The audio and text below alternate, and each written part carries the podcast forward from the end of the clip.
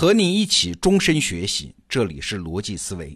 本周啊，未读文化在我们这儿首发新书《给忙碌者的天体物理学》，得到用户可以领先于其他人读到这本书，而且呢，现在下单还买纸书送电子书。今天呢，我们就继续跟大家聊，为什么你要读一点天体物理学。昨天我们讲到啊，重要的不是你获取多少这方面的知识，重要的是为自己的人生建立一个更大一点的认知坐标系。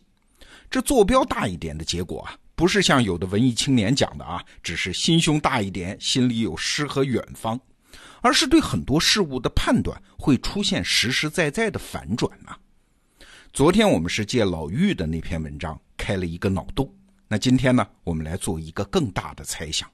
你就能体会到大知识坐标带来的那种认知颠覆的感觉了。好，我来问你一个问题啊，你说外星人会侵略地球吗？直觉上是会的，道理很简单啊，光银河系里面类地行星就跟地球差不多的行星有六百亿颗，所以啊，宇宙间大概率是会有文明的。那一个文明的技术已经发达到能来地球了，那肯定比人类文明要发达的多嘛。那一个发达的多的文明来到地球，那就是人为刀俎，我为鱼肉，要杀要剐，他们说了算，那肯定是凶多吉少啊。如果你爱读科幻小说，爱看科幻电影的话，那这个印象应该更深。外星人来犯地球，就是要对人类赶尽杀绝的呀。好。如果我让你论证一个相反的结论，就是外星人就算来了也会善待人类，哎，你会怎么论证呢？最近啊，我读到了刘大可先生的一篇文章，他就做了这么个论证啊，不是说这个论证就是真理啊，反正外星人现在也没来嘛。但是，请你感受一下这个论证背后的那个宏大的知识坐标系。为什么刘大可老师说外星人就是来了地球也会善待人类呢？他的论证过程主要是三步。第一步啊，我们想啊，如果真的存在一种科技比我们人类领先很多的文明，那么请问喽，它为什么会有那么先进的科技呢？按照我们人类文明发展的轨迹来看，发达的技术是建立在什么基础上的？是建立在复杂知识的基础上。那请问复杂知识是怎么来的呢？它必然要求个体之间频繁的交换信息啊，因为任何个体能获得的知识一定是少的，一定是偏狭的。你只有充分交换，那个知识才成长得起来。这个不用多说了吧？好，要想获取更大规模的知识、更高的科技，个体就必须要和其他人合作，必须要更加温顺，要能容忍其他的个体，善待他人，必须有更加文明的方式对待这个世界。哎，所以刘大可老师那句话说得好啊：和平既是文明发展的前提，也是文明发展的结果。其实啊，我们体会一下“文明”这个词儿，你也会有类似的感觉。你看，在语言中，文明是有两个定义的。第一个定义呢，是所有人类劳动的成果，这叫文明。那第二个定义呢，是野蛮的对立面，这叫文明。也就是说，请注意我下面这句话啊，也就是说，有了文明，也就是不野蛮，才有了文明，也就是财富成果嘛。我们以前介绍过一篇文章，说金字塔不可能是一群奴隶在被迫劳动下创造出来的，也就是这个意思啊。迫害和野蛮可以干成一切事儿，但是唯独一件事儿他干不成，那就是生产知识。所以啊，如果外星文明在知识和技术上领先我们人类成千上万年，那为什么他们会在克制暴力啊、发展伦理啊这么重大的事情上落后于我们呢？发展伦理本质上也就是在发展知识和技术啊。所以啊，如果有外星人来地球，他们是野蛮的还是文明的呢？是残暴的还是温顺的呢？哎，其实我们基本可以压住，他们是后者。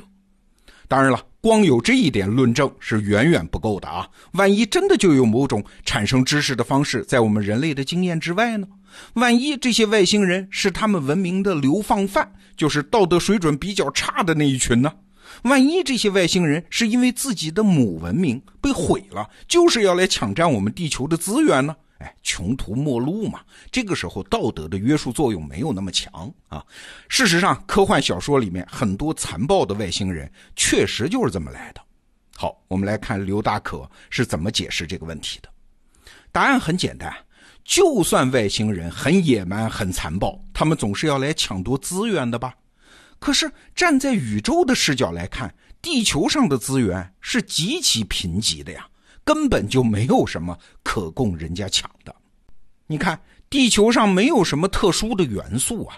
地球上的所有元素都是宇宙大爆炸中生成的，凡是能在地球上找到的，宇宙中只会更多。哎，就比如说黄金吧，地球上全部黄金凑在一起，也只能铸成一个边长二十一米左右的方块，就是一个房间那么大啊。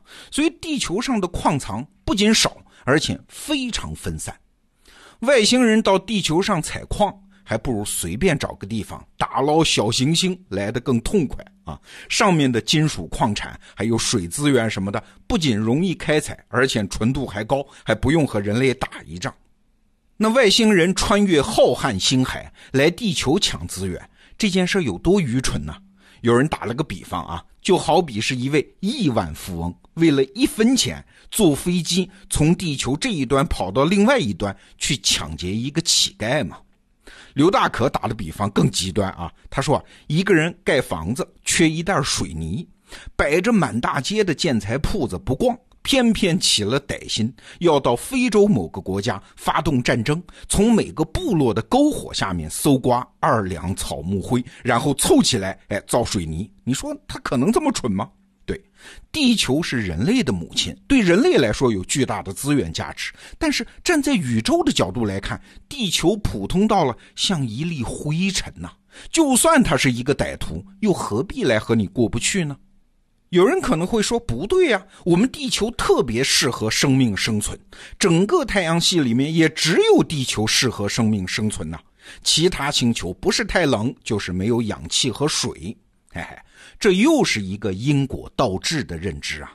不是地球适合生命生存，而是地球演化出来的生命，它必须适合地球的环境嘛。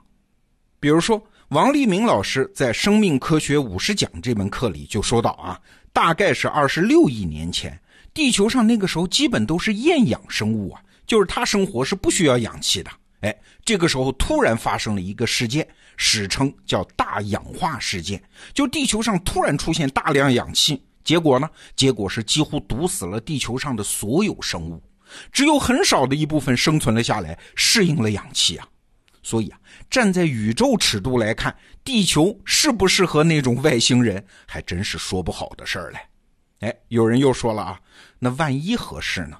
难道地球上就没有什么外星人需要的资源吗？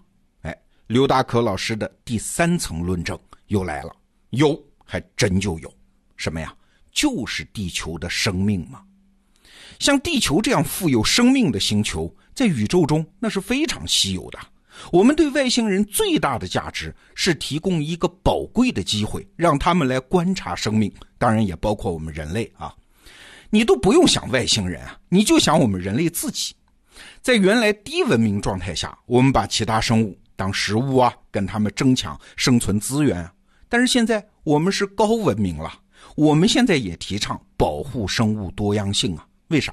因为每个生命都是特定环境的一套特定解决方案。小到细胞怎么维持某种分子的浓度的平衡，大到动物在应对捕食者时候演化出来的复杂策略，这其中的学问，做任何科学实验、理论推导都不如观察生命要来的丰富啊！所以啊，真要有外星人来到地球，他会把地球看成是一个巨大的综合实验室，满怀好奇的观察我们就够了嘛。也许啊，我们现在其实就已经在某个高级的外星文明的观察之下啊，只不过他们毫无兴趣灭了我们，抢我们的资源，他们只是在盯着我们看，把我们当做一个实验室的小白鼠来看啊。如果真有那些外星混蛋要伤害我们，这个看着我们的外星人还不干嘞，就像实验室的保安一样，要跟他们打起来才对啊。你看。刚才我介绍的刘大可老师的三层论证是基于宇宙视角的推理呀，跟我们在科幻片里看到的是不是不太一样啊？对，这套推理不一定是真理，但是你应该感受到了那种强大的逻辑说服力。这种逻辑啊，其实并不需要多少复杂的、丰富的知识，它只需要你有从宇宙看地球，从历史看现在的认知坐标系嘛。这就是我给你推荐《给忙碌者的天体物理学》这本书的原因。好，这一周是未读文化在我们这儿首发《给忙碌者的天体物理学》这本书，这是我们能找到的最高效的介绍关于宇宙知识的一本书，推荐给你。